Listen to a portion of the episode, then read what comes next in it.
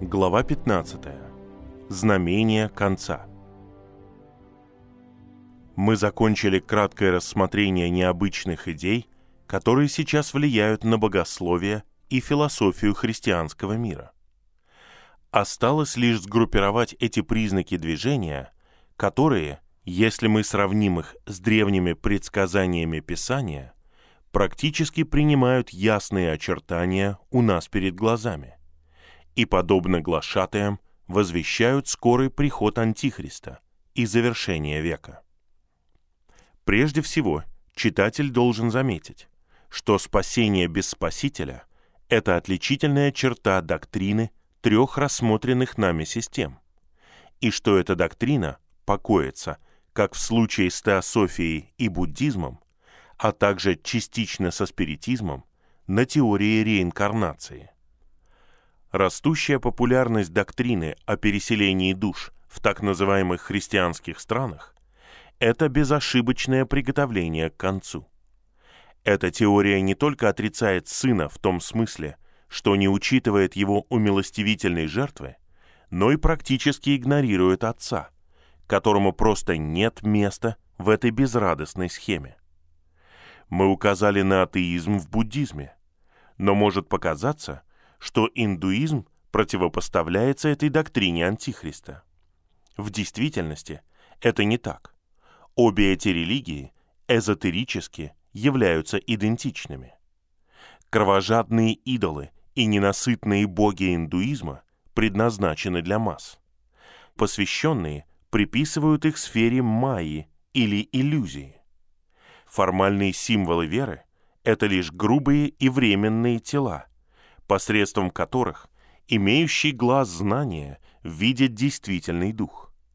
И тот, кто научился делать это, не беспокоится при упоминании веры в популярных богов. С другой стороны, чтобы удовлетворить жажду невежд, буддисты были вынуждены изобрести божества, особенно царицу небесную, госпожу Лилий, мать Будды, Маричи или нашу госпожу. Именно под этими названиями эта богиня известна в Китае. Все лжерелигии имеют две стороны. Одна для масс или суеверия, а другая для интеллектуалов или пантеизм. Поэтому, возможно, великому разуму будет несложно слить их воедино. Следовательно, великое тройное движение распространяющаяся среди нас, начинает развивать духа, который, согласно простым словам апостола Иоанна, в первом послании Иоанна 2.22, завершится появлением Антихриста. Мы повторяем, в случае с исповедующими христианами оно уничтожает основы веры и поднимает мир в бунте против Бога, как мы увидим на основании дальнейших рассуждений. В четвертой главе Откровения показано величественное описание всемогущего, сидящего на престоле суда. Время, показанное в контексте и других пророчествах, имеет большое значение. Церковь только что была взята из земли, потому что наступило время восстановления Израиля. Но поскольку царство было ранее передано народам в дни Навуходоносора, его падение невозможно без оснований. Именно поэтому Господь сойдет в ужасном величии, чтобы вступить в великий спор с язычниками и, подвергнув суду их неудачу, завершить время их владычества. Обстановка вокруг престола имеет большое значение и указывает на Ноев ковчег, поскольку его окружает радуга, а у его подножия сидят херувимы, представители тех земных колен, которым были даны обещания. Но этот завет был завершающим призывом миру, чтобы устроить его правление согласно божественным принципам, призывом, который, как ясно свидетельствует бунт Вавилона и история городов на равнине, был полностью отвергнут. Затем планы всемогущего изменились, и, ограничив на время свои наказания, за короткий промежуток времени он выбрал две группы из огромной массы человечества. Его первый выбор пал на детей Авраама, которых он поместил под особый завет. Затем церковь была отделена и от иудеев, и от язычников особыми законами, а также привилегиями и обещаниями, доступными только для тех, кто должен войти в ее границы. А остальные люди, не являющиеся ни израильтянами по происхождению, ни членами Христа в результате духовного рождения, не могут избежать своей обязанности чтить законы, возложенные на весь род Адама, которые так и не были отменены, и нарушение которых неизбежно навлечет наказание со стороны Творца, всемогущего Господа Бога.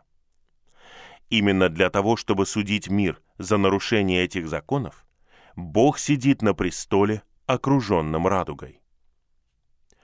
То, что защитники современной мысли снаряжают себя против каждого принципа ранних откровений божественной воли, довольно серьезно. В качестве доказательства этого читателям наших предыдущих глав потребуется нечто большее, чем простое перечисление того, что мы можем назвать мировыми или универсальными законами, которые состоят в следующем. Первое. Закон субботы. Бытие 2.3. Именно миру Бог возвестил освящение седьмого дня, а не израильтянам. Поэтому весь мир обязан соблюдать это. Израильтянам Бог лишь сказал, «Помни день субботний, чтобы светить его». Исход, глава 20, стих 8. Тем самым увещевая их со своей стороны не пренебрегать давно установленным и вселенским предписанием.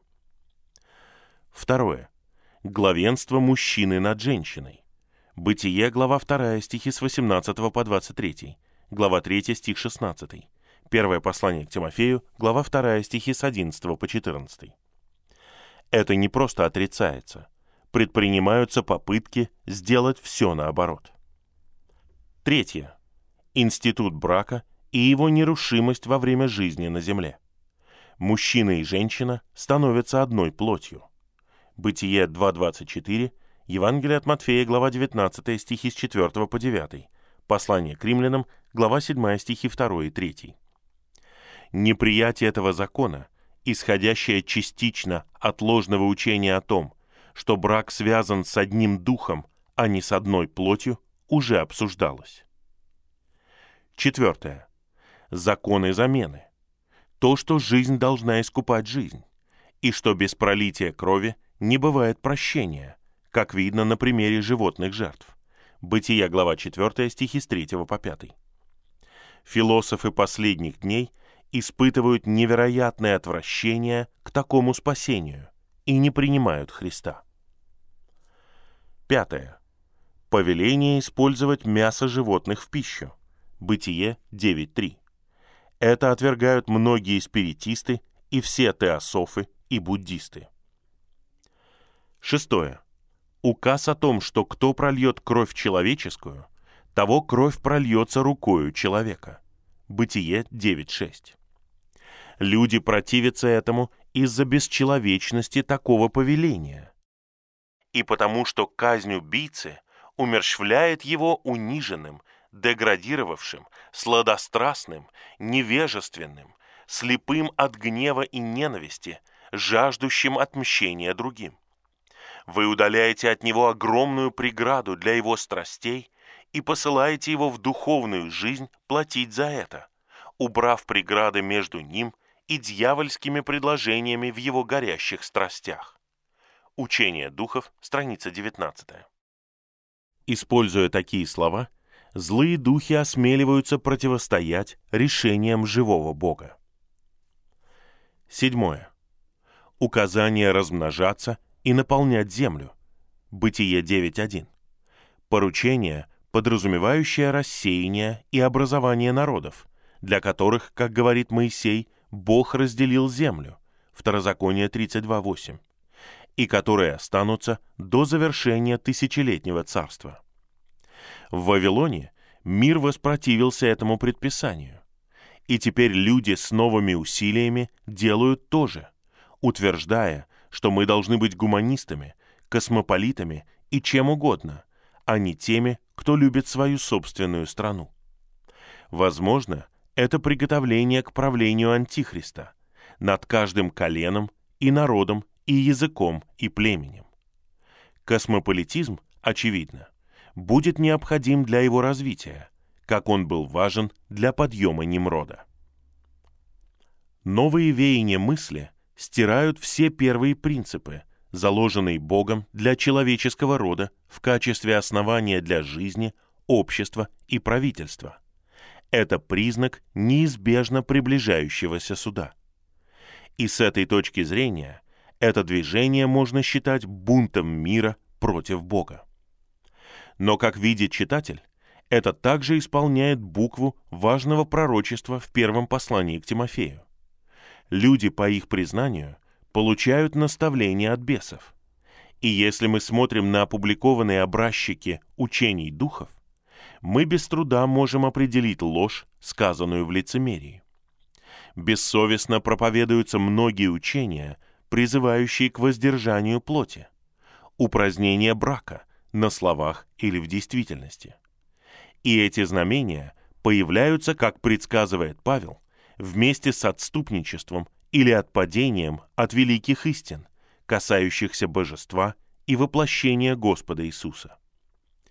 Изобретена ужасная теория множественности Христов, и ей учат, несомненно, не без намерения применить ее к будущим событиям. Мы уже видим знамения и чудеса, показываемые пророками, которые, возможно, уже скоро провозгласят своих мессий. Уже мы слышим возглас «Вот он во внутренних покоях». И, как мы увидели, скорее всего, скоро мы услышим слухи о том, что он в пустыне. И, наконец, проявляются черты дней Ноя. И самое главное, свободное сообщение между духами в воздухе и человеческим родом с очевидной целью – снова произвести на земле нефилимов. Беззаконные тайны, известные в прошлом лишь тем, кто выступал посредниками сатаны и направлял курс этого мира, теперь дерзко открыты всем людям. Память об этом ужасном событии, когда всемогущие молнии сбросили гурьбу ангелов в темные пропасти – видимо, исчезает из разума их собратьев, падших ангелов. И обычный путь греха, самое пугающее безумие, подталкивает их к краю пропасти, из ужасных глубин которой поднимаются стоны их поверженных сотоварищей. В то же самое время множество ничтожных обитателей Земли готовы по их приказу совершить любые безумные поступки немало ученых и мудрых, не способных по причине суетности разума содержать мысль о Боге, если только его ужасное величие не будет явлено у них перед глазами, решили словом или делом, что нет никого более великого, чем они, или, по крайней мере, чем их способность. Складывается впечатление, что все готово для исполнения серьезного предсказания в 12 главе Откровения когда Михаил, поведя войско, вернется с Христом, чтобы завладеть царством, и изгонит бунтарей на высоте на землю. И в следующей главе мы видим последствия этого ужасного действия. Народы последнего прибежища сатаны, единственного оставшегося куска его некогда обширных владений, должны быть организованы для завершающего сражения и из волнующегося моря анархии и запутанности народов поднимается обладающая большим величием и властью, чем когда-либо, восстановленная империя, находящаяся под непосредственным направлением и правлением лукавого. Но для тех, кто любит Господа Иисуса и ждет Его явления, больший интерес представляет то, что произойдет прямо перед изгнанием дьявола и его ангелов с неба. Откровение, глава 12, стихи с 1 по 5.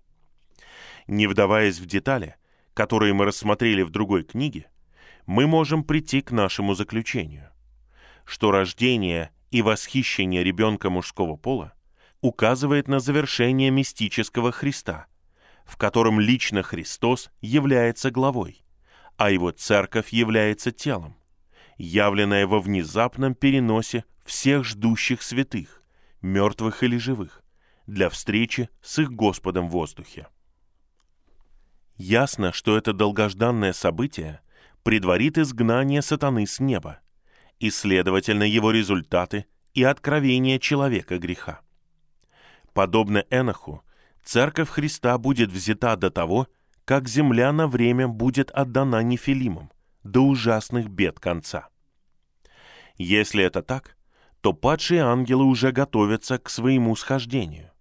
Если великое отступничество, кульминацией которого станет беззаконник, уже распространяется, кто может предсказать день или час? Разве мы не живем в серьезные времена? Разве воздух не полон предостережений? Разве это не заставляет каждого верующего подняться, припоясать чресла и поправить лампады? Разве мы не слышим звука приближающейся колесницы царя? Разве каждый спящий раб не должен подняться и приготовиться к встрече с Господом в радости? Возможно, мы услышим его голос утром, когда солнце будет высоко, и люди будут спешить к своим различным занятиям. Возможно, он придет вечером, когда запад будет багровым от заходящего солнца, и уставшие люди будут спешить домой после труда и радости дня. Возможно, что его призыв пробудит нас в полночь и приведет тех, кто его, из тьмы их покоев или их могил в сияющую славу Его присутствия. Возможно, рано на заре Он скажет Слово, и в одно мгновение будет окружен мириадами своих избранных, столь бесчисленных, как капли росы из чрева зари, сверкающие в красноватых лучах солнца. Итак, бодрствуйте, потому что не знаете ни дня, ни часа, в который придет Сын Человеческий. Евангелие от Матфея 25.13. «Да, гряду скоро» Откровение 22.20. Это его последние слова его овдовевшей церкви. Пусть ни один человек не считает, что у него есть Дух Христа, пока он не сможет горячо ответить «Аминь, гряди, Господи Иисусе».